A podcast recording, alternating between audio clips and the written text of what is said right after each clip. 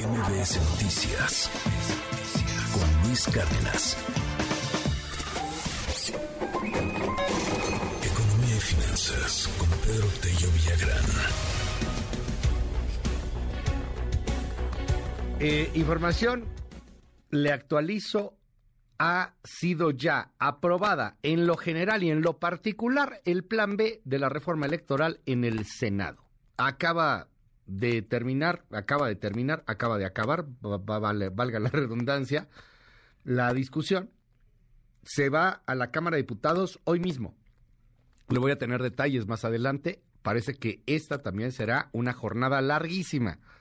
Noche intensa para mañana tener el regalote en Palacio Nacional, plan B de reforma electoral aprobada en Senado y en diputados. Le tengo los detalles en un momento más, pero acaba de concluir. Eh, hace minutitos terminó ya la discusión en lo particular en el, en el Senado. Oiga, eh, y, bueno, otros temas que van a pasar hoy también. Los jueves eh, se hace la Junta de Gobierno en el Banco de México, se discute si se sube, si se baja la tasa de interés, y así como lo hizo la Fed, lo va a hacer el Banco de México mañana amanecemos con una tasa más alta, una tasa de referencia, de las más altas en, la última década incluso. Pedro Tello, qué gusto saludarte, buen día. Luis, buenos días, qué gusto saludarte a ti y también a quienes nos escuchan. Mientras los legisladores van a trabajar para recetarnos una amarga, muy amarga medicina en materia de democracia para nuestro país, hoy la Junta de Gobierno del Banco de México, que se mantiene en sesión desde el día de ayer, saldrá a los medios de comunicación alrededor de la una de la tarde a anunciar el décimo tercer incremento a la tasa de interés que fija el costo del dinero para empresas, para personas y para familias en nuestro país.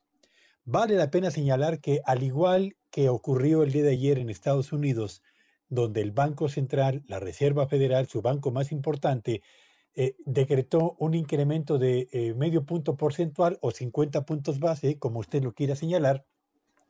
El día de hoy el Banco de México nos va a recetar exactamente la misma medicina que nos ha venido recetando desde junio del año pasado, solo que a diferencia de los últimos cuatro dosis, esta será una dosis menor ya no tendremos un incremento de 0.75 puntos porcentuales en el precio del dinero en México, sino que seguramente este será de 0.50 eh, puntos porcentuales, lo que llevará al margen del nivel que decidan incrementar la tasa de interés de referencia a los integrantes de la Junta de Gobierno del Banco de México, lo que llevará al precio del dinero a un nivel histórico.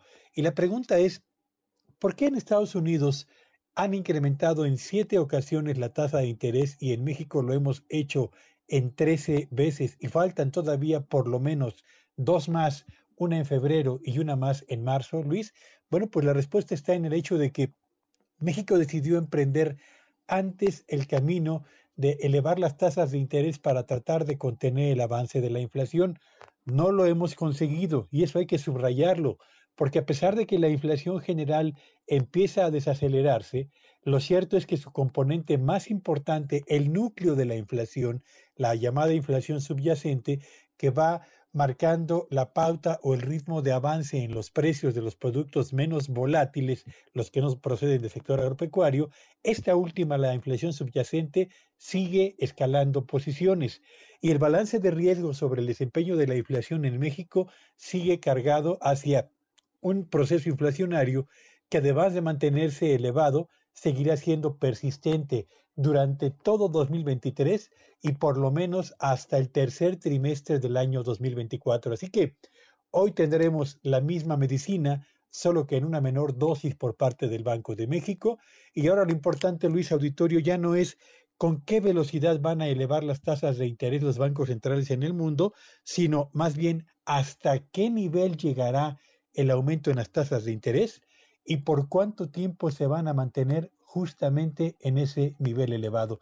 Y ese será el tema que eh, comentaremos la próxima semana para evaluar el futuro de las tasas de interés y de la economía mexicana, Luis. Te mando un gran abrazo, querido Pedro. Te seguimos en tu red. ¿Cuál es? Sígueme en Twitter en arroba Petello Villagrán y que este sea un buen día para todos. MBS Noticias con Luis Cárdenas.